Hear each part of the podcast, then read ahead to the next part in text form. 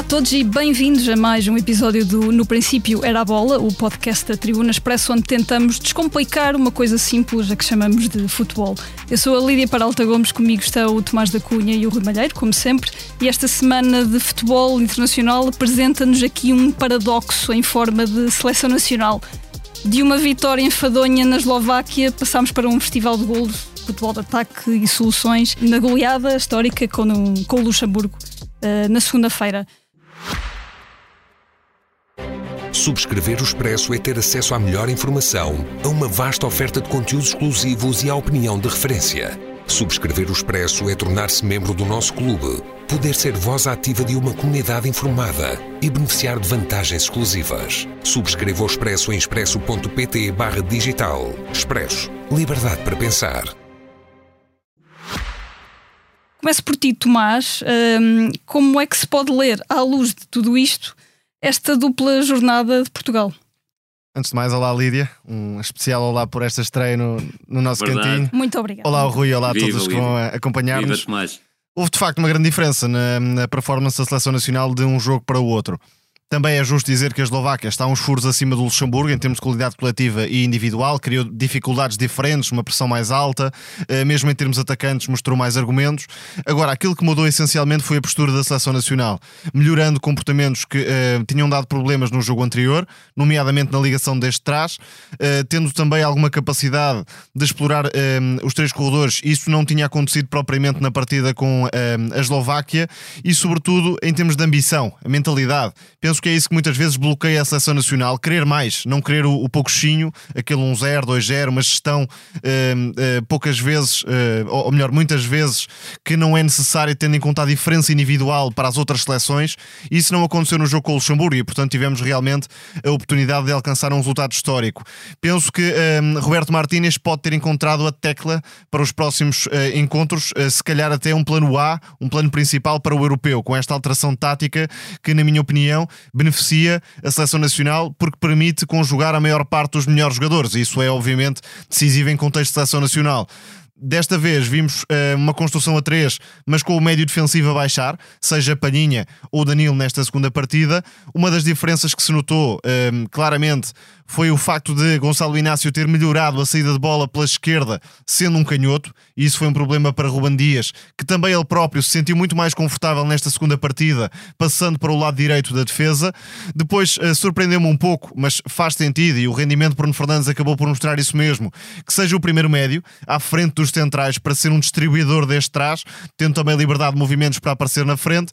Depois fica a curiosidade para perceber como é que Roberto Martínez vai eh, eh, conjugar aquelas duas opções por trás do ponta de lança. Também, certamente, vamos discutir isso mais daqui a pouco, mas creio que o futuro poderá juntar João Félix e, Bern- Bernardo Silva, assim é que é, naquelas posições interiores.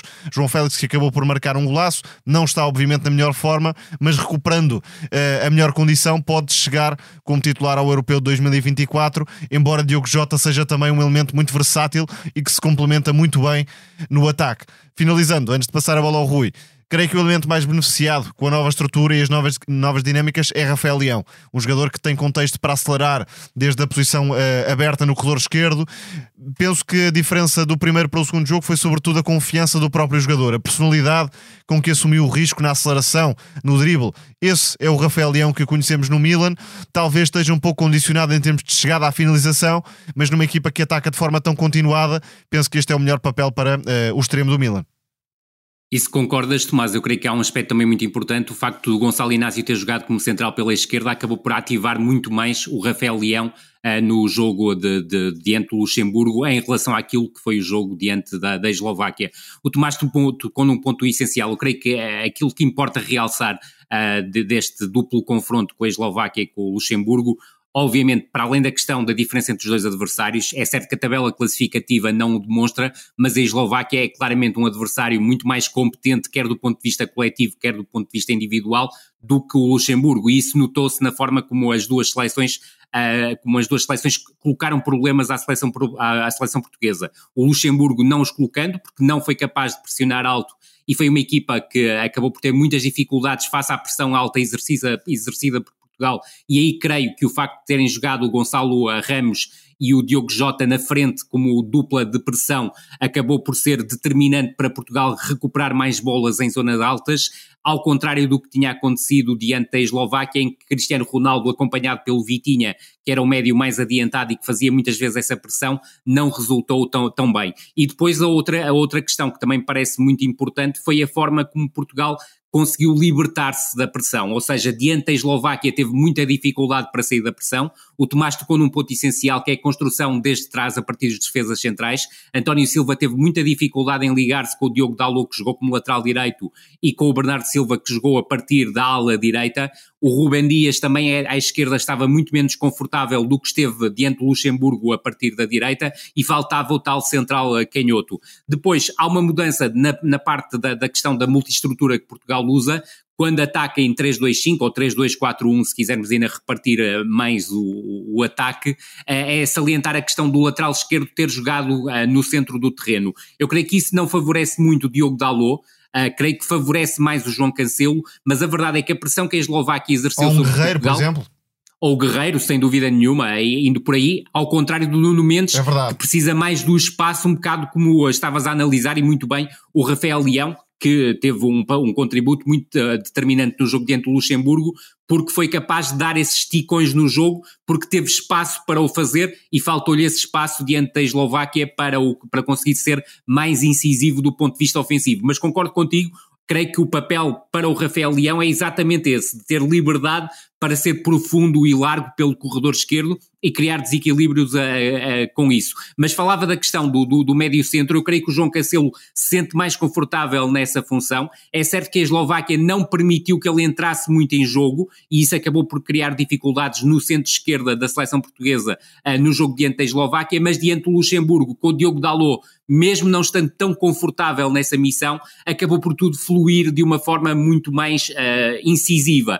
E eu creio que nesse papel para, para, para tudo ter, a circulação ter sido muito mais incisiva, contribuiu, contribuiu mais o corredor direito. E as ligações que foram feitas entre o Nelson Semedo, o Bruno Fernandes, que do meu ponto de vista foi o melhor jogador em campo, independentemente de não ter bisado, e o Bernardo Silva, porque foi aquela, as triangulações que acabaram por fazer, que acabaram por urdir os melhores momentos em ataque posicional da seleção portuguesa. Independentemente do primeiro gol ter surgido na sequência de uma bola parada, o segundo gol numa contra-transição, e cá está a importância de Portugal pressionar mais alto e pressionar bem, que redundou em três dos nove golos, isso também me parece importante salientar, e depois o quarto gol, por exemplo, também ter surgido novamente na sequência de um lance de bola parada.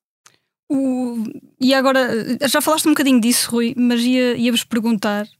Um, Viu-se aqui finalmente um bocadinho da flexibilidade que Roberto Martínez eh, meio finalmente. que prometeu. Que, uh, que promet... Sim, o finalmente não foi, não foi, não foi escolhido ao caso.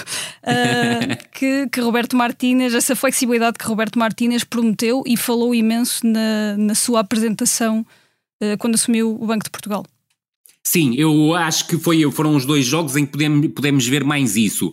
Diante da Eslováquia, eu creio que Portugal partiu mais de um 4-2-3-1 como estrutura, porque o Bruno Fernandes jogava um bocadinho mais recuado em relação ao Vitinha, que depois saltava numa primeira fase de pressão. Por isso víamos Portugal defender várias vezes em 4-4-2. Isso é curioso, e... tendo em conta as características dos jogadores e o posicionamento Certíssimo. habitual até nos clubes completamente de acordo contigo, seria muito mais expectável o contrário e até te diria que em alguns momentos, e creio que concordarás comigo, que até fazia sentido o Vitinha ter baixado à primeira fase de construção, isto partindo obviamente da Esteve nossa um ideia de jogar como médio centro, exatamente. Aliás, aquilo que nós sentimos no jogo diante da Eslováquia e que já não sentimos no jogo diante do Luxemburgo é que o Vitinha e o Rafael Leão, que eram as novidades no 11, sentiam-se um bocado corpos estranhos dentro da dinâmica que Portugal criava. Mas voltando à tua questão, Lídia, da flexibilidade tática, de no fundo transformar a multiestrutura, partindo de um, de um 4-2-3-1 como estrutura principal no jogo diante da Eslováquia, Portugal defendia num 4-4-2 e atacava no, no tal 3-2-4 3-4-1 ou 3-2-5 para, para, para simplificar mais as coisas. Diante do Luxemburgo já se viu algo diferente, ou seja, Portugal jogar a partir de um 4-4-2 mesmo como estrutura, ou seja, tendo o Bernardo Silva mais, mais à largura à direita que depois procurava o espaço interior e o Rafael Leão completamente largo à esquerda, para defender novamente no tal 4-4-2, só com a diferença de ter o Diogo Jota e o Gonçalo Ramos na primeira fase de pressão, e volto a frisar, creio que isso foi importantíssimo para e há uma diferença e para pressionar clara. alto são claramente a melhor dupla que Portugal tem A melhor dupla, Verdade, e aqui, por exemplo, se estivermos a pensar em termos de pressão, Cristiano Ronaldo, por mais que se esforce, e até se esforçou mais do que é habitual diante da Eslováquia, não consegue, obviamente, oferecer aquilo que o Gonçalo Ramos e o Diogo Jota oferecem numa primeira fase de pressão. E depois, em termos de construção, voltamos a ter o 3-2-4-1 e a tal diferença, Cancelo como lateral esquerdo no primeiro jogo a surgir no espaço interior, Diogo Dalot no segundo jogo como lateral esquerdo a surgir no espaço interior, ainda que volta a frisar, apesar de achar que o Diogo Dalot fez uma exibição irrepreensível no jogo de, de ontem, não tem a capacidade do João Cancelo para oferecer tanto jogo interior de qualidade, ou seja, o Diogo Dalot é um jogador mais para espaços largos e o João Cancelo tem a facilidade em espaços curtos, fruto também do trabalho que vai fazendo no Manchester City. Sobre esta nova estrutura, tenho uma questão, uma dúvida, se quisermos a pensar no europeu. Há pouco falávamos da possível junção de João Félix e de Bernardo Silva no corredor central, naquelas posições de apoio ao avançado. Só que o problema, e já aconteceu com uh, Fernando Santos também, é que depois faltaria capacidade de ruptura no corredor central. E aí entra Diogo Jota. Não sendo um jogador tecnicamente deslumbrante como outros, é um jogador que complementa muito bem o ataque de Portugal, permite que outros brilhem e o próprio muitas vezes consegue isolar-se, como aconteceu, e é um excelente finalizador. Portanto, não sei se Diogo Jota não chegará até ao Europeu de 2024, novamente com a hipótese de ser titular, se calhar não por ser o melhor jogador, mas por ser o que se complementa e o que serve melhor os interesses coletivos. Isso é bastante uh, interessante, mais uma vez ficou à vista, porque na primeira partida, Portugal jogava sempre no pé, porque não havia outras opções. Os médios Certíssimo. eram Bernardo Silva e Vitinha, dois jogadores que recebem sempre no pé e depois uh, trabalham, tentam combinar em espaços curtos. Diogo Jota faz sempre um movimento de ruptura, acelera o jogo, dá a opção em profundidade e isso mais uma vez acabou por ser benéfico para o jogo de Portugal. Portanto, fica a dúvida se a longo prazo Félix e Bernardo vão jogar juntos. E repara, Tomás, que os dois golos que surgem de uma construção mais longa, o primeiro a passo do Rubem Dias, que é o 5-0, salvo erro, e o 6-0, que é a partir de um passo do Bruno Fernandes, são sempre a buscar o Diogo Jota junto ao movimento à profundidade. Lá está, mas não se imagina nem João Félix nem Bernardo Silva propriamente não, a fazer aquele nenhuma. movimento. E isso Certíssimo. pode criar dificuldades a Portugal, não claro contra o Luxemburgo, mas em jogos a doer numa fase final do europeu. Portanto, é benéfico para Roberto Martínez ter esta versatilidade e variedade nas opções, mas depois vai ser complicado, como é sempre nos últimos anos, definir um 11 uh, eh, base, se calhar. Pode haver uh, mais do que um 11 ou um 11 que se adapte uh, ao cenário de cada partida. E se repararem, foi a segunda convocatória do Diogo Jota, que faltou à primeira convocatória porque ainda estava, ainda estava lesionado, e há um aspecto que, que me parece curioso, até, até pensando em, em, várias situações, que foi quando o, o Roberto Martínez, quando apresentou a convocatória da Seleção Nacional para este duplo compromisso, quando lhe perguntaram porque é que Paulinho não estava presente, ele disse que só queria dois avançados, Cristiano Ronaldo e Gonçalo Ramos, as vagas eram, eram deles e, e no, no, na prévia ao jogo com o Luxemburgo voltam a fazer a mesma questão sobre o Paulinho ele diz: Eu tenho três opções para a frente de ataque. Cristiano Ronaldo, uh, Gonçalo Ramos e Diogo Jota. Portanto, acrescentou o Diogo Jota como essa unidade Sim. e eu creio que vai perfeitamente ao encontro é daquilo verdade. que o Tomás disse. Precisamente para dar essa capacidade de ruptura na, na zona central. Sem dúvida alguma. por exemplo, Félix e Bernardo Silva, que uh, se quisermos definir aqui um plano teórico, pensando na possibilidade mais forte, acredito que o, o plano A de Roberto Martínez, o desejo, seria ter um meio campo com Palhinha, um, uh, eh, Bruno Fernandes, Bernardo Silva a partir da direita e Félix Certíssimo. na zona central. Portanto, um, vamos ver o que farão na, na, temporada. Obviamente, isso vai definir quem, quem vai ser titular e quem não vai ser, mas depois entram um, várias soluções que podem dar versatilidade ao jogo de Portugal consoante o adversário. Eu agora ia, ia perguntar se podemos falar do elefante na sala.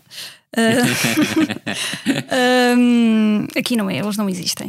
Uh, mas pronto, ia-vos lançar, ia lançar a questão uh, que, que ontem foi, foi, foi muito colocada em cima da mesa, uh, que é se esta equipa é, digamos, mais solta sem Cristiano Ronaldo, ou se o que aconteceu ontem foi circunstancial. Eu creio que fica mais solta com o Cristiano Ronaldo. Nada me diz que o resultado de ontem com o Cristiano Ronaldo em campo não teria sido um 9-0, um 6-0 ou um 12-0. Nunca, nunca iremos saber, nunca teremos certezas absolutas em relação a isso. Agora, por exemplo, os três golos que surgem em contra-transição, pelo menos dois deles muito dificilmente surgiriam com o Cristiano Ronaldo a jogar. Eu creio que aquilo que é importante sublinhar é que, do ponto de vista da pressão, a melhor dupla, e o Tomás já tocou nesse aspecto e eu estou completamente de acordo, é Gonçalo Ramos e Diogo Jota. Mas isso não implica que tenham que jogar sempre em todos os jogos. Aliás, há soluções alternativas para, para o efeito. Agora, em termos de capacidade de chegar à zona de finalização, eu creio que com Cristiano Ronaldo como referência ofensiva, o vício dos cruzamentos, que é um vício muito grande desta seleção, aumenta exponencialmente. Ontem, também na primeira parte, se viu a seleção a procurar muito esses cruzamentos, mas a verdade é que já houve um outro tipo de critério na busca dos cruzamentos. Não havia apenas uma única solução para receber a bola, pelo menos na cabeça dos jogadores, e isso alargou, sem dúvida nenhuma, o leque de opções também em termos ofensivos. Eu creio que há uma dependência ainda muito grande da presença do Cristiano Ronaldo por parte até na tomada de decisão de alguns jogadores que se sentem mais confortáveis quando buscam o Cristiano Ronaldo e essa não é a melhor solução para buscar. Agora, por exemplo, o Tomás tocou num ponto essencial. O Cristiano Ronaldo já não é aquele avançado ah, que vai muitas vezes ou consegue ser desequilibrador na busca da profundidade. Nesse papel, o Diogo Jota é hoje em dia um avançado muito mais contundente quando busca a profundidade. E há claramente aqui uma questão de diferenças, e eu creio que a seleção portuguesa pode não se jogar melhor sem o Cristiano Ronaldo. Não acho que seja que implica a ausência de Cristiano Ronaldo que a seleção nacional jogue melhor. Agora, aquilo que nós vimos e aquilo que temos para analisar é que o melhor jogo da seleção portuguesa nesta, nesta conjunto de jogos para o Campeonato da Europa, da fase de qualificação do Campeonato da Europa, foi sem Cristiano Ronaldo e o melhor jogo da seleção no Campeonato do Mundo foi sem Cristiano Ronaldo e uh, já começam a ser também demasiadas coincidências. Sobre este tema, e uh, falaremos disso também daqui a pouco em relação ao Uruguai, por exemplo. Certíssimo. Portugal não tem qualquer tipo de dificuldade nesta fase de qualificação. O objetivo é o europeu de 2024. E aí Cristiano Certíssimo. Ronaldo estará a caminho dos 40 anos, Pep uh, também já terá mais um ano em cima. Não creio que se, devam ser uh, afastados da seleção. Não sou apologista de, dessa tomada de, de, decisão, se quisermos, em relação aos jogadores que realmente são históricos no futebol nacional. Agora, também não podem ter um estatuto acima dos restantes. É, acho que é esse o tema principal. Vamos uh, colocar a coisa desta forma: Ronaldo, se estivesse disponível, ficaria no banco contra uh, este Luxemburgo, podendo marcar 4 ou 5 golos? Não. Tenho alguma dificuldade a imaginar isto mesmo. E é, essa, uh, é esse o bloqueio no fundo. Aliás, que Tomás, limita até posso fazer uma pergunta. Achas que o Cristiano Ronaldo vai ficar no banco dentro da Eslováquia? Pois, é, é isso. Uh, o, ponto é essencialmente esse. É que uh, não há uh, o entendimento, não sei se da parte do selecionador ou se da parte do próprio Cristiano Ronaldo, mas é irrelevante, de que neste momento, porque já está numa fase diferente da carreira, é um como os outros. Já não é aquele jogador que está acima dos outros. Se quisermos, o jogador que neste momento tem este estatuto é Bruno Fernandes. É Bruno Fernandes e mais 10, não é Ronaldo e mais 10 nesta altura. Noutras Verdade. alturas, eventualmente, foi, claramente, um jogador de outro nível que resolveu muitos problemas sozinho. Agora já é mais complicado que assim seja. Repito, não uh, sou apologista da exclusão. Uh, imagino perfeitamente quer Pep, quer Cristiano Ronaldo numa convocatória para o europeu. Pep, por exemplo, contra uma França, em que Portugal seja obrigado a defender mais atrás, com, contra avançados mais poderosos. Pep pode dar muito jeito, é um defensor extraordinário, sempre foi e sempre será. Ronaldo contra um bloco baixo, dentro da área, continuará a ser muito útil, certamente. Agora, se calhar em jogos mais divididos, contra uma Espanha, contra uma Alemanha, uma França, há outras soluções que podem tornar Portugal uma equipa mais completa defensivamente, e há pouco falávamos disso, mas também Certíssimo. a atacar. É uma questão de estatuto, penso eu, e não uma questão de um, uh, se Portugal joga melhor ou pior. Se houver algum equilíbrio, penso que podemos levar isto de uma forma pacífica para todos, uh, para Ronaldo e para a seleção num todo. E é uma questão de até de olhar, basta com vocês falar de contextos, não é? Para daqui a um é... ano. Claro que o Portugal tem de olhar para daqui a um ano. Não é para o é imediato, por ganhar é ao Luxemburgo, à Eslováquia e à Islândia, jogo, uh, uh, joguem os suplentes aos titulares, uh, acabará por acontecer na mesma. Claro que sim, e sobretudo olhar que temos agora os jogos de outubro que servirão para carimbar a, passagem ao europeu, e eu volto a frisar, eu creio que em novembro já era interessante experimentar coisas diferentes, e em março, sobretudo, e recordando para quem não sabe, em novembro jogamos contra o Liechtenstein fora e contra a Islândia em casa, creio que eram ótimos jogos para experimentar coisas diferentes, opções diferentes também, e depois, sobretudo em março, ter a oportunidade de fazer dois jogos contra adversários de grau de dificuldade elevado para testar também esta seleção num patamar mais elevado, de forma a ir também ao encontro daquilo que o Tomás dizia, ter experiências em que a seleção vai ter que defender num bloco mais baixo e, sobretudo, aproveitar esta fase de qualificação para também perceber qual é o impacto da seleção portuguesa com e sem Ronaldo contra equipas que defendem em bloco mais baixo. Com a vossa licença, eu vou fechar o tema seleção e vamos e iria passar para, para um jogo que uh, corrijam-me estou errada, mas penso que passou um, um, pouquinho despercebido, tendo em conta o contexto internacional que, que vivemos agora. Mas houve um Moreirense Sporting de Braga no sábado. Um, um jogo, um jogo em atraso da terceira jornada. Uh, um Sporting de Braga sem Ricardo Horta e sem Abel Ruiz, uh, que estão nas seleções, também sem Serdar, mas esse menos utilizado, e que os minhotos venceram já em horas extraordinárias. Uh, se calhar começava por ti, Tomás. como é que se viu o Braga nestas condições, ou seja, com duas ausências de peso? Antes de mais, insistindo nesta ideia, foi mais um belo jogo do futebol português. Verdade. falámos disso no episódio anterior há muitos bons jogos que não são vistos ou não são falados e por isso depois temos uma imagem, se calhar, excessivamente pesada e negativa daquilo que se vai jogando na Primeira Liga em Portugal. O Moreirense eh, está a dar eh, cartas neste regresso à Primeira Divisão. É uma equipa muito interessante, quer do ponto de vista coletivo, quer do ponto de vista individual, e criou dificuldades ao Braga. Se calhar até um castigo pesado para uh, o emblema de Moreira de Cónegos esta derrota, porque a equipa até estava a tentar na altura chegar ao 3-1, e isso foi Verdade. uma postura bastante uh, ambiciosa e positiva em relação a esta partida tem um meio campo muito interessante e, uh, acima de tudo, saltou isso à vista. Com o Ofori, que é um médio muito uh, dinâmico, um jogador que, uh, quer defensivamente, na recuperação de bola, quer com bola, consegue muitas vezes dar-se ao jogo e, e fazer a equipa progredir, mas, sobretudo, Gonçalo Franco, que creio que é um dos jovens a acompanhar nesta temporada. Concordo plenamente o, o Moreirense teve há uns anos Felipe Soares, também era um jogador com alguma margem de, de, crescimento. Gonçalo Franco surge mais ou menos na mesma linha. É um médio que se enquadra como um 8, um box-to-box, muito útil nas tarefas de pressão e recuperação, mas depois também com capacidade de ligação, quer no transporte, quer ao nível do passe e até alguma chegada à área. Está, por exemplo, no primeiro gol do, do Moreirense com um cruzamento ao segundo poste. E finalmente Alanzinho que é um jogador do mais fino que há nesta Primeira Liga em termos de trato de bola. Era um grande craque no futebol brasileiro quando apareceu ao serviço do Palmeiras. Palmeiras. Já foi decisivo na época passada na subida do Moreirense, mas vai ser claramente a estrela da equipa em termos de desequilíbrio, em termos de último passe, como também se viu nesta partida e com os dois pés, não apenas com, com o pé direito. Verdade. No Braga, mais uma vez, creio que se repetiu aquilo que vimos em partidas anteriores. É uma equipa com um ataque muito móvel, que cria oportunidades com alguma facilidade, mas com imensos problemas na transição defensiva e, sobretudo, na coordenação da última linha. Principalmente no controle de cruzamentos, a equipa está a ser muito castigada, quer na zona de Vitor Gomes, desta vez também na zona de Borja.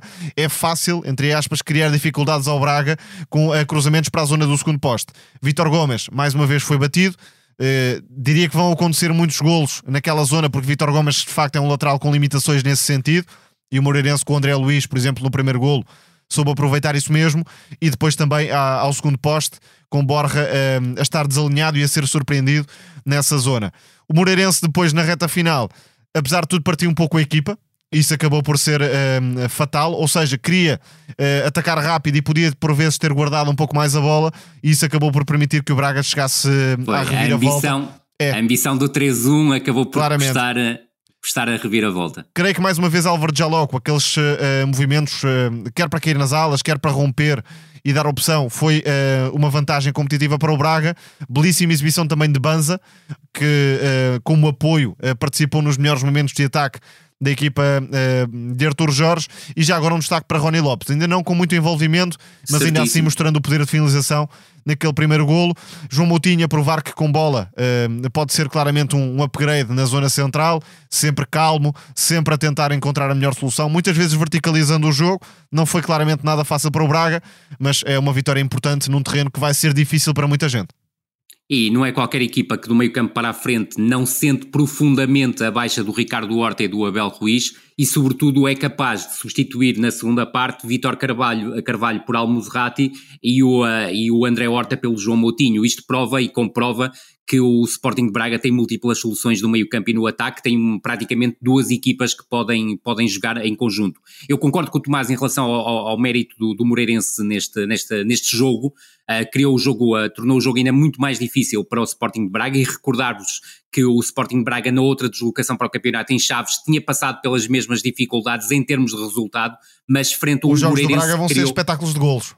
Verdade, e, e, não é por acaso que o Sporting de Braga já tem sete gols sofridos, se, se, não estou equivocado. É muito gol sofrido para quatro jornadas do campeonato, é quase uma média de dois gols sofridos por, por jogo. Mas, sobretudo, o Moreirense colocou dificuldades que a equipa do Desportivo de Chaves não conseguiu colocar ao Sporting de Braga, independentemente também de ter marcado dois golos. Muito mérito para a questão do meio campo. O Ofori é um 6-8, é um jogador que tem capacidade para destruir jogo, mas também para construir. Concordo com o Tomás em relação ao destaque dado ao Gonçalo Franco, é um jogador muito completo pode ser 6, pode ser 8 e tem aproximações à área típicas de um, de um número 10. É um médio centro claramente talhado para patamares mais elevados. Sim, um Vitória ou um Braga não seria nada Sem dúvida, não ficaria surpreendido se o futuro dele passar, passar por aí, até inclusive é pelo, pelo, pelo rival do, do último jogo, ou seja, pelo Sporting de Braga, como dizias e muito bem. E o Alanzinho dá um recorte de qualidade técnica muito superior a esta equipa. É um jogador com uma qualidade técnica notável e, sobretudo, com uma capacidade de ruptura para proporcionar movimentos de ruptura, mas também para ele surgir em zonas de finalização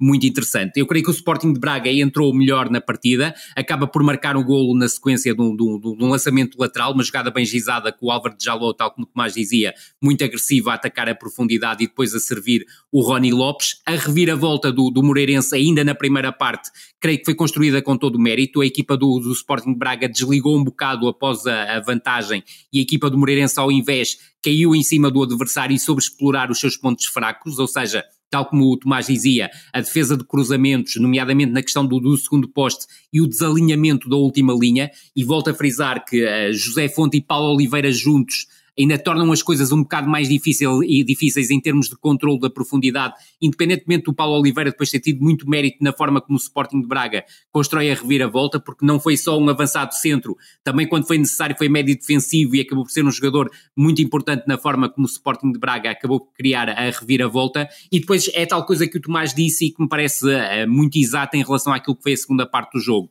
Foi um Sporting Braga que se instalou com bola no meio campo ofensivo, assumiu riscos, colocou depois o Paulo Oliveira já numa fase mais adiantada como mais um avançado e foi o Moreirense que quando podia ter adormecido o jogo com bola procurou o 3-1. Eu creio que o Moreirense, à semelhança do que tinha acontecido diante do Futebol Clube do Porto, em que também sofreu uma reviravolta em casa e esteve a ganhar por 1-0 e acabou por perder por 2-1, aqui foi 2-1 para 3-2, eu creio que o Moreirense tem dificuldades em fazer substituições, ou seja, as substituições acabam por ser muito tardias, já numa fase em que o Ofori e o Gonçalo Franco já estão muito exaustos mas faltam soluções no banco, sobretudo na zona central do meio campo, que deem as mesmas garantias que estes jogadores dão. Daí é a tal explicação para as substituições terem acontecido perdes algum discernimento na tal uh, pausa que se oferece, ou neste caso não Exatamente. se ofereceu ao jogo. E mesmo na capacidade que tens para acelerar, é certo que o, que o Moreirense até acaba por fazer o 3-1, num gol bem invalidado por, por fora de jogo, mas a verdade é que tomaste ali, houve várias uh, tomadas de decisão que foram precipitadas. O Moreirense podia adormecer o jogo e não, procurou acelerá-lo. E depois o Sporting de Braga teve o mérito também com a ajuda das substituições e o Roger entrou muito bem para a posição de, de lateral direito claramente ofensivo, sendo ele canhoto, mas buscou bem é, o, o, espaço interior, também algum de mérito, de mérito aí em termos de cobertura defensiva por parte do, do, do Moreirense, mas cá está, o Sporting Braga mais uma vez a ter a capacidade de, de dar a, de conseguir a reviravolta, fez o 2-2 por intermédio do Banza e depois já no último suspiro Uh, no, no, lance bola parada, muito bem o Pizzi a procurar o segundo posto e muito mérito na forma como o Almozerati ataca o segundo posto e acaba por concretizar o golo, que esperemos que não tenha sido o último pelo Sporting Braga, para não ir para a Turquia, obviamente, porque é um elemento claramente diferenciador nesta equipa do Sporting de Braga, ainda que vá ao encontro de algo que o Tomás disse na semana passada e com inteira justiça, o Vítor Carvalho faz um grande jogo diante do, do Sporting, o jogador a procurar muitas vezes o tipo de passe que o, que o, que o Almuzerati procura, mas por exemplo o Vítor Carvalho já neste jogo diante do Moreirense não foi tão preponderante nesse passe vertical, ao contrário, por exemplo, do Almuzerati a partir do momento em que entra no jogo. E passemos sem delongas para as nossas rúbricas. Uh, começando desde já pela já icónica Totti uh, ou Tote. Uh, desta vez temos um Tote para entregar, não pode ser sempre boas notícias. Uh, e um Tote que vai para a situação da, da seleção alemã, personificada por Hansi Flick, despedido a menos de um ano do europeu após uma derrota feia com, com o Japão no jogo de preparação. Foi um passo em falso na carreira. E sim, o Ansi que ainda há pouco tempo estávamos todos aqui em Lisboa a vê-lo ser, ser, ser, campeão europeu com, com o Bayern. Um, o que é que se passa com esta Alemanha em crise, uh, que, não, que não é só nestes, nestes jogos, mas, mas se olharmos para os resultados das últimas grandes competições, vemos uma equipa Verdade. muito abaixo daquilo que estamos habituados. E que já não é uh, propriamente dos últimos meses. Uh, as últimas prestações da Alemanha nos grandes torneios têm sido desapontantes. Sem Portanto, dúvida. É de facto um período bastante complicado para a seleção germânica, que nos habituámos todos a ver sempre como uma fortíssima candidata a todas as competições, jogasse bem ou jogasse mal. E isso até, eh, até isso se perdeu no futebol eh, da Alemanha. Já Por vezes, Sim, é, não era a Estamos equipa num mais. momento em que faz rememorar 2004, claramente. Precisamente, ali aquele ciclo entre 98 e 2004, Isso mesmo. a exceção de 2002, mas me- mesmo da, aí. da final de deu para ir à 2002, mas final. aí a qualidade de jogo Sim, não era. uma não, seleção não, bastante não era pobre grande. comparando com outras Claro da, que sim. da Alemanha. Mas de facto o Hansi Flick pôde escolher e escolheu regressar à, à Mannschaft, onde já tinha trabalhado. E eh, foi um, um péssimo, uma péssima decisão. Claro que eh, a posteriori é fácil, provavelmente imaginaria que pelo menos daria para estar uns anos no comando eh, da Mannschaft, chegar ao europeu em casa como um favorito e quem sabe até poder vencer o troféu.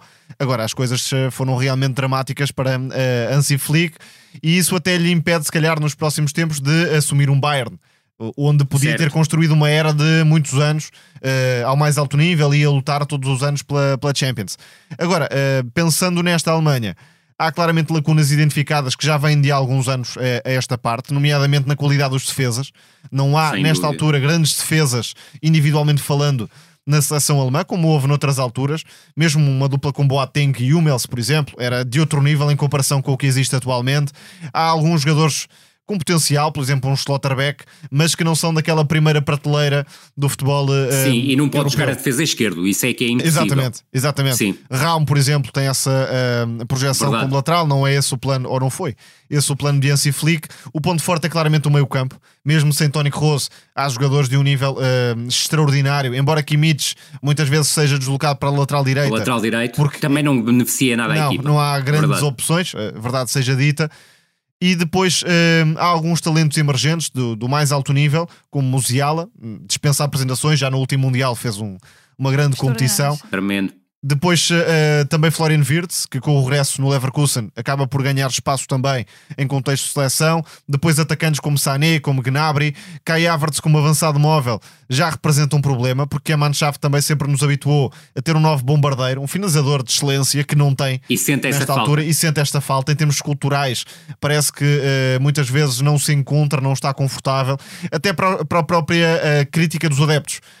Os adeptos alemães sentem muito a falta e criticam muito a ausência de um 9 eh, nesta seleção. Aliás, Fulkrug, que está longe de ser um avançado extraordinário, muitas vezes é pedido eh, para jogar com, Tornou-se com não herói por causa do campeonato do mundo também, não é? Agora, aquilo que eh, também tem sido especulado na Alemanha, e isso aí, enfim, não vamos alimentar muito essa teoria, mas é de que os jogadores não queriam Hansi Flick à frente da seleção e que por isso estavam Sim. A facilitar, digamos assim, para que houvesse uma mudança no comando técnico.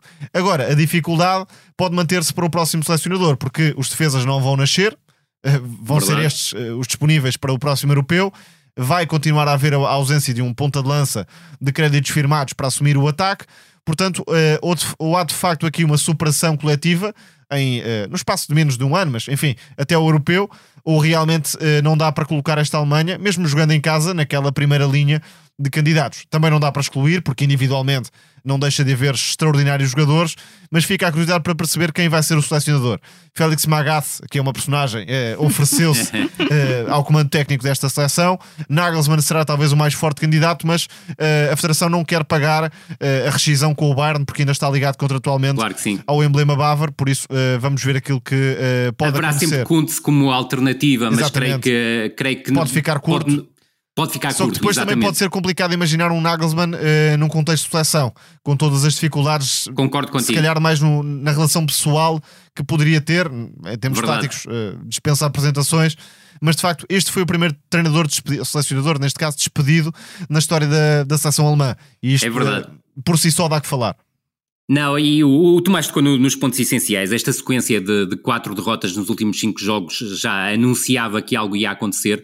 A salientar um aspecto que, que o Tomás tocou e que eu creio que é, que é determinante, a falta de qualidade do, não só da última linha, mas até em alguns casos do processo defensivo, o que me deixou bastante surpreendido. E só para vocês terem uma ideia, dos últimos 10 golos sofridos pela Alemanha, e são, são muitos nos últimos jogos, 7 surgiram a partir de cruzamentos do corredor direito do adversário, ou seja, do corredor esquerdo da Alemanha. E isso mostra uma deficiência de trabalho ah, na, na cobertura do corredor esquerdo, em fechar o corredor esquerdo muito grande e também na defesa de cruzamentos. E eu creio que esse aspecto teria que ser sido muito melhor trabalhado. E a verdade é que antes desta série dos sete, dos sete gols sofridos a partir de cruzamentos do corredor direito, tinha havido um jogo diante da Bélgica em que a Bélgica partiu completamente a Alemanha pelo corredor oposto, ou seja, pelo corredor esquerdo da Bélgica e pelo corredor direito da Alemanha. Creio que foram dois golos a partir de cruzamentos nesse, nesse jogo e do, do corredor esquerdo, corredor direito da Alemanha. Portanto, muita dificuldade em defender o jogo exterior e muita dificuldade na proteção de cruzamentos. E surpreendeu-me tendo em conta o trabalho do Hansi Flick, quer ao serviço da seleção alemã no passado,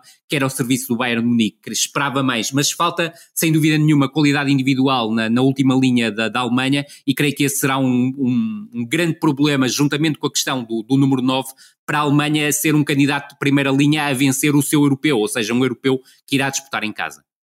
E, e vocês, eh, o Tomás primeiro falou, falou do Nagelsmann, uh, pronto, retirando toda a questão burocrática com o Bayern, também não parece fazer muito sentido nesta altura da carreira dele este passo, não é? Hum, acho difícil, acho difícil. Eu creio que uh, se calhar vai haver uma solução que não, que não está a ser tão especulada neste. neste é mais primeiros... uma solução interna do que outra coisa. Fala-se em Rudy Voller, que é claramente uma solução Verdade. interna.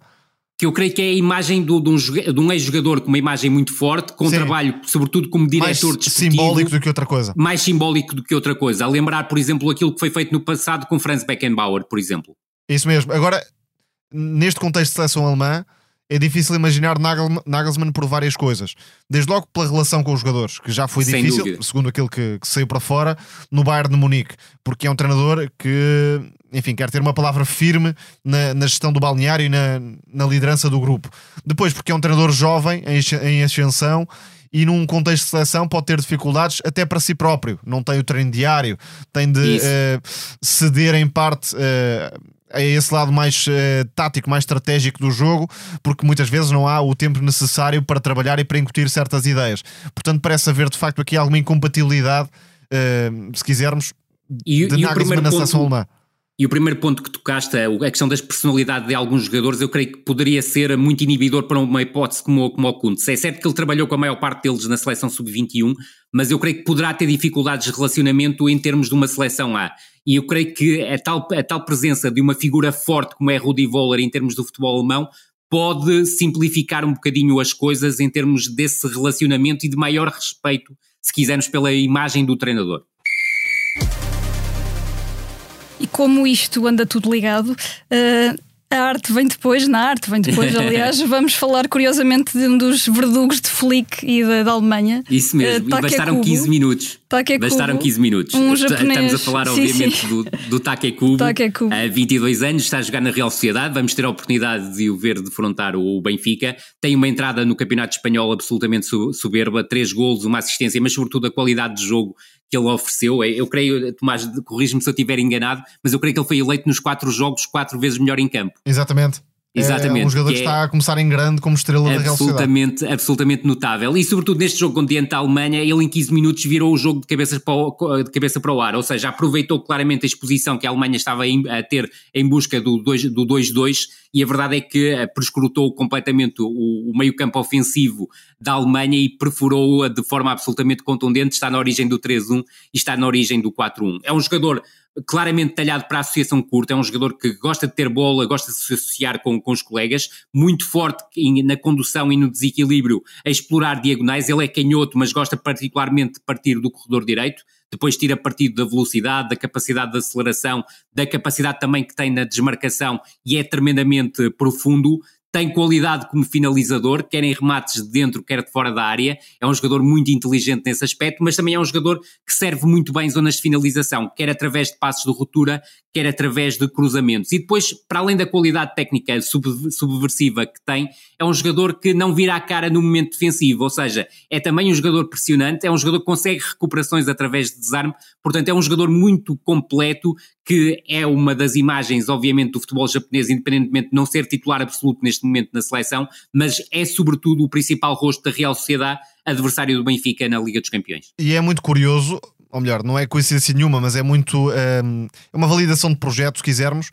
O facto de Odegaard hum, ter eh, Isso despertado mesmo. verdadeiramente para o futebol de topo na Real Sociedade, com depois de ter aparecido como um jovem prodígio muito cedo na carreira, teve ali um período de estagnação, se quisermos, e Verdade. depois uh, finalmente deu o salto. E Takekubo é um bocadinho parecido, porque é um jogador que apareceu muito jovem, como uma grande promessa do futebol mundial, apontado desde logo uh, ao primeiro patamar do futebol demorou, não foi imediato, mas realmente é um Dois jogadores sem espaço na Real Madrid. É? Exatamente, é, é, por aí. Mesmo. É por aí. É. Os grandes clubes, por vezes, têm a tentação, cada vez mais, de atrair para si todo o talento jovem. Não há espaço para todos. Alguns deles Verdade. vão muito cedo para uh, esses patamares. Vamos ver o que vai acontecer já agora com Arda Guller, já que estamos a falar sem disto, dúvida. que é também um, um, prodígio. Mas está que é Cubo na Real Sociedade tem todo o contexto para ser a estrela uh, da equipa. É de facto um, um elemento que trata muito bem a bola com o pé esquerdo, pensa à frente, executa com uma velocidade uh, fora do normal e não surpreende de facto que esteja a dar uh, tudo isto. E é curioso também, porque uh, há uns anos, se calhar, era impensável. O Japão, neste momento, tem uma das figuras da Liga Espanhola, Taki é verdade. E uma das figuras da Premier League, Mitoma, além de outros bons jogadores como Kamada, como claro Morita, é sempre uh, notável o crescimento que, que o Japão tem vindo a, a, ter individualmente, porque coletivamente ainda há coisas que, que faltam. Concordo contigo. Concordo contigo. E isso também impediu que tivesse que pudesse ir mais longe no, no, Campeonato do Mundo. Mas acredito que é uma seleção em crescendo e que pode ter um desempenho muito interessante no próximo Mundial em 2026, porque, tal como dizes, o Cubo e o Mitoma podem ser as duas grandes referências desta seleção. Há também jovens que podem surgir, entretanto, há várias promessas japonesas que estão até, até a entrar no, no, no, no futebol europeu, que podem vir a ser mais tarde opções para esta, para esta seleção. Até 2026 mas, ainda falta muito. Ainda falta muito, é esse, é esse aspecto, mas é, olhar para vários jogadores que estão implantados na Europa, mesmo que não como primeiras figuras, mas que têm qualidade absolutamente indiscutível.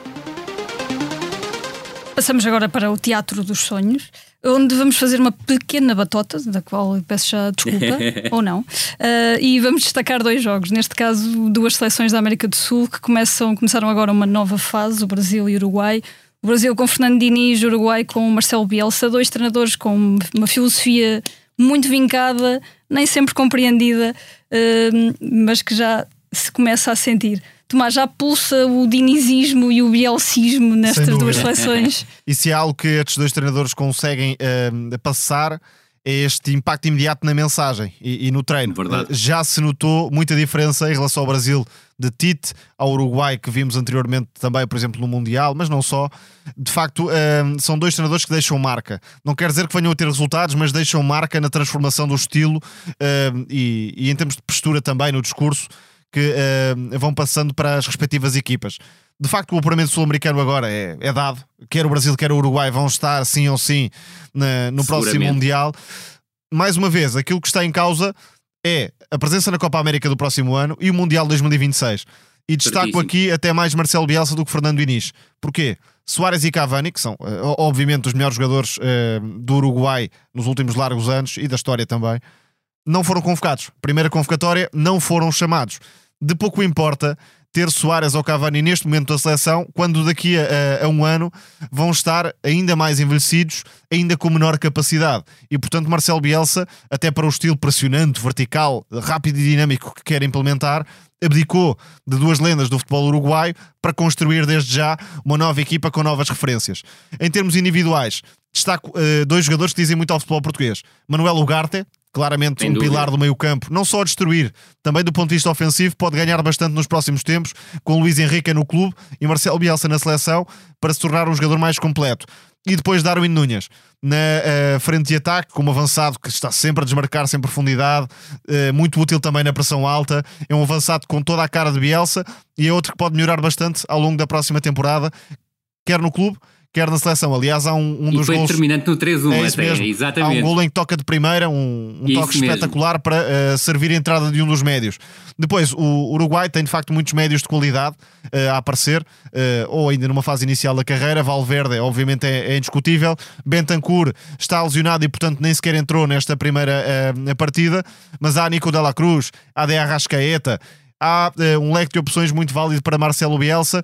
Depois, uh, para abrir o jogo também, Pelistri, que até pode vir a ter oportunidades no Manchester United. Verdade. E uh, no outro lado, Maxi Araújo. Aposta pessoal de Bielsa, e há sempre este tipo de jogadores nas equipas de Marcelo Bielsa. jogador de Toluca. Exatamente, do Toluca do México, que fez uma bela partida também, que pelos vistos vai ser aposta.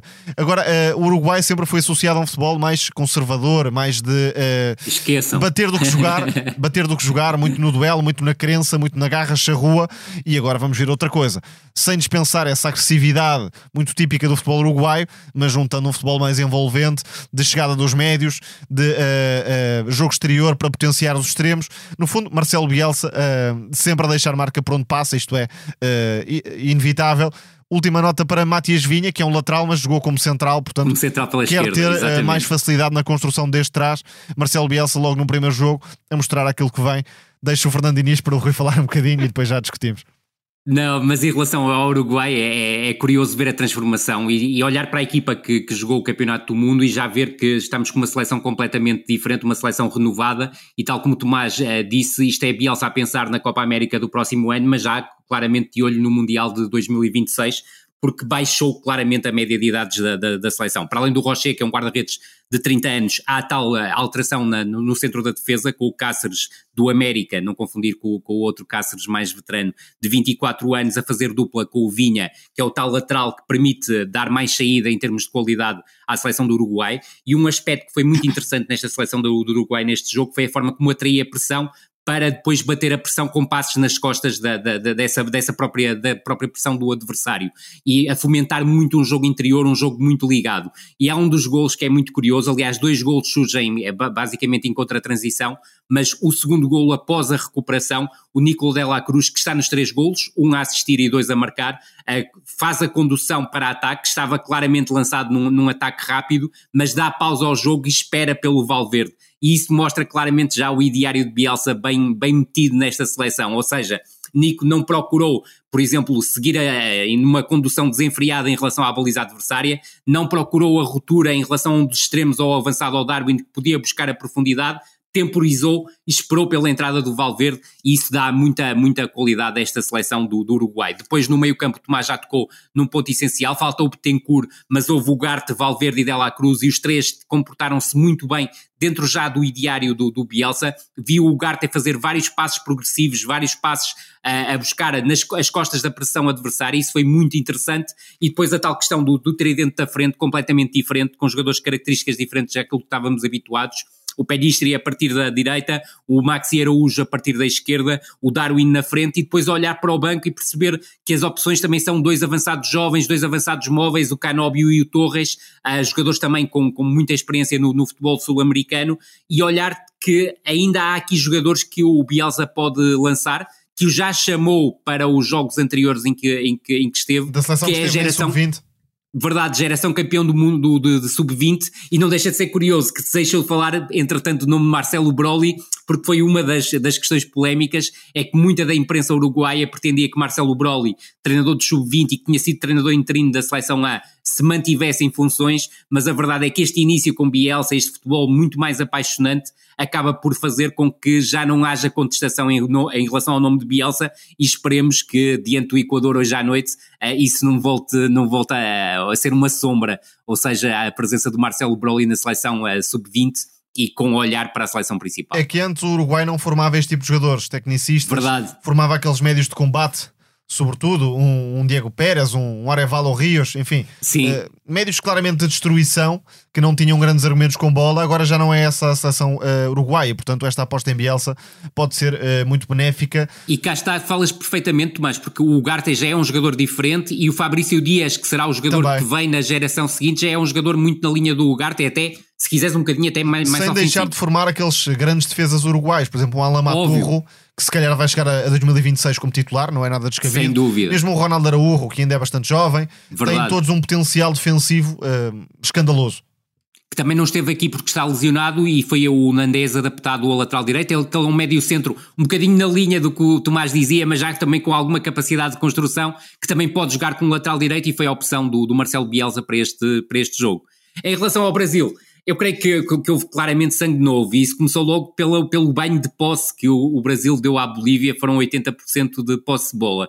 Depois viu-se algo que eh, não víamos o Brasil fazer e nem com Tite isso acontecia, que foi uma seleção muito sagaz a atrair o adversário a Bolívia, que será provavelmente um dos adversários mais frágeis que o Brasil encontrará, mas sobretudo o Brasil foi uma equipa muito sagaz a atrair a Bolívia para um corredor, nomeadamente para o corredor esquerdo do Brasil, e fazer variações contundentes no centro do jogo e apanhar as dificuldades que a seleção da Bolívia tinha em termos de basculação. Mas foi uma seleção, do meu ponto de vista, com um pensamento ofensivo muito grande, creio que inepte precoce, como alguma imprensa brasileira mais entusiástica, já a fazer comparações com o Brasil de 82, é preciso, é preciso ter calma, mas viu-se uma seleção muito confortável com bola, a fazer a bola circular com grande facilidade entre os três corredores, a, ter esse tal pormenor de atrair o adversário para um corredor e variar para o corredor oposto, e sobretudo vimos um Neymar mais feliz do que é habitual, ou seja, o Neymar a jogar como uma espécie de médio ofensivo segundo avançado, a ter grande amplitude de movimentos,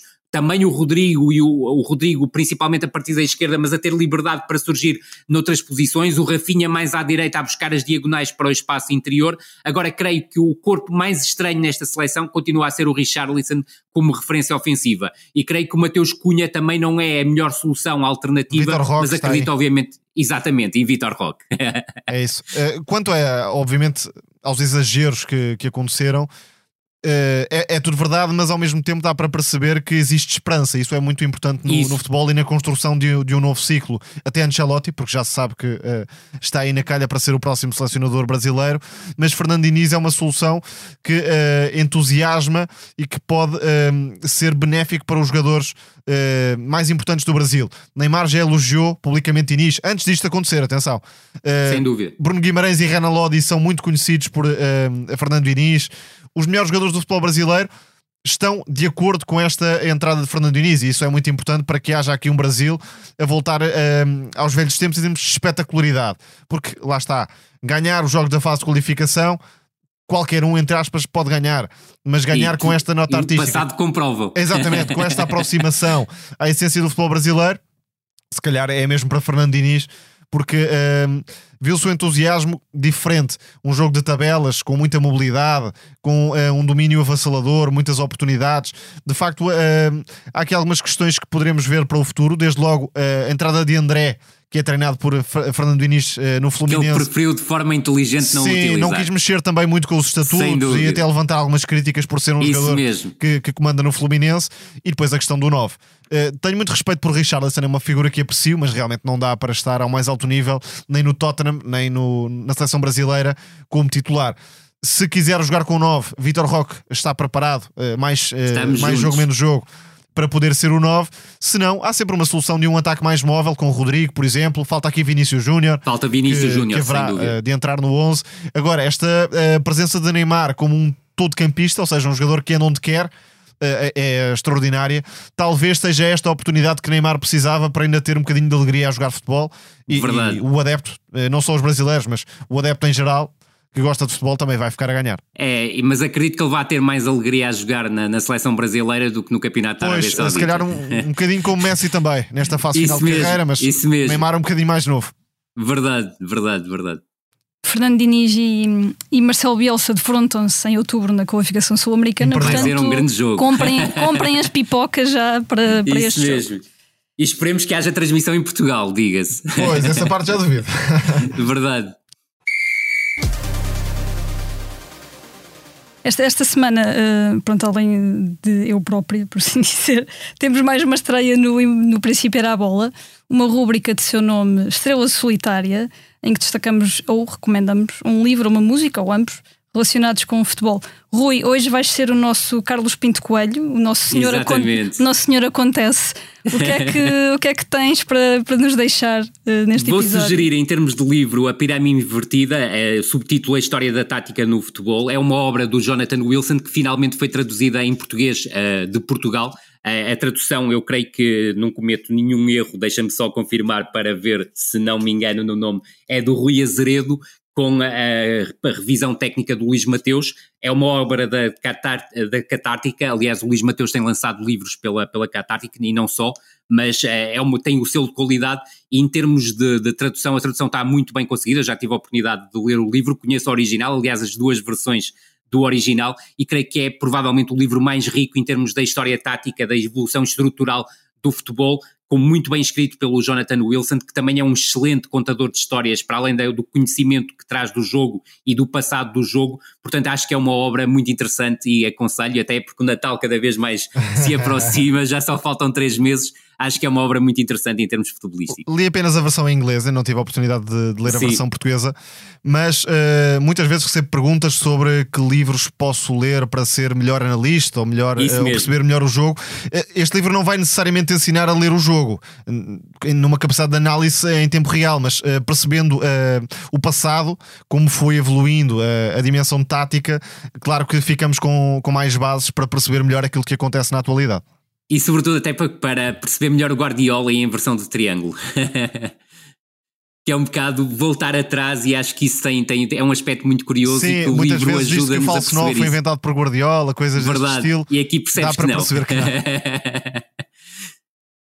Rui, desculpa, ias deixar alguma música também? Ia deixar, uh, é, no, no, fundo, a trazer algo que, que nos diz muito em termos de, de, nome, que são os Sensible Soccers. O Sensible Soccer, o jogo, já não é tanto do tempo do Tomás, é mais, é mais do, do, do meu tempo, mas foi um jogo icónico.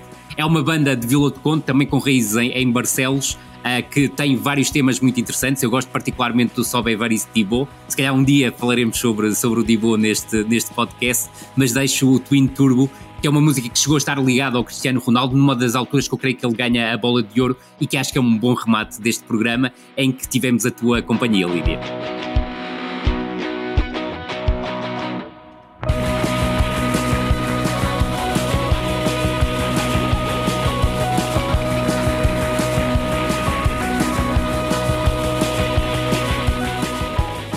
Suaste. Nem isso, isso é, a parte boa, a parte boa dos podcasts é que não se vê. Qual Fernando Só se ouve. Qual Fernando Isso mesmo, grande distribuidora de jogo. e assim fechamos com este mais um episódio de No Princípio Era a Bola, uma edição virada também para, para a Agente Internacional. A sonoplastia foi do João Luís Amorim. Muito obrigado por nos acompanharem aí desse lado e até para a semana.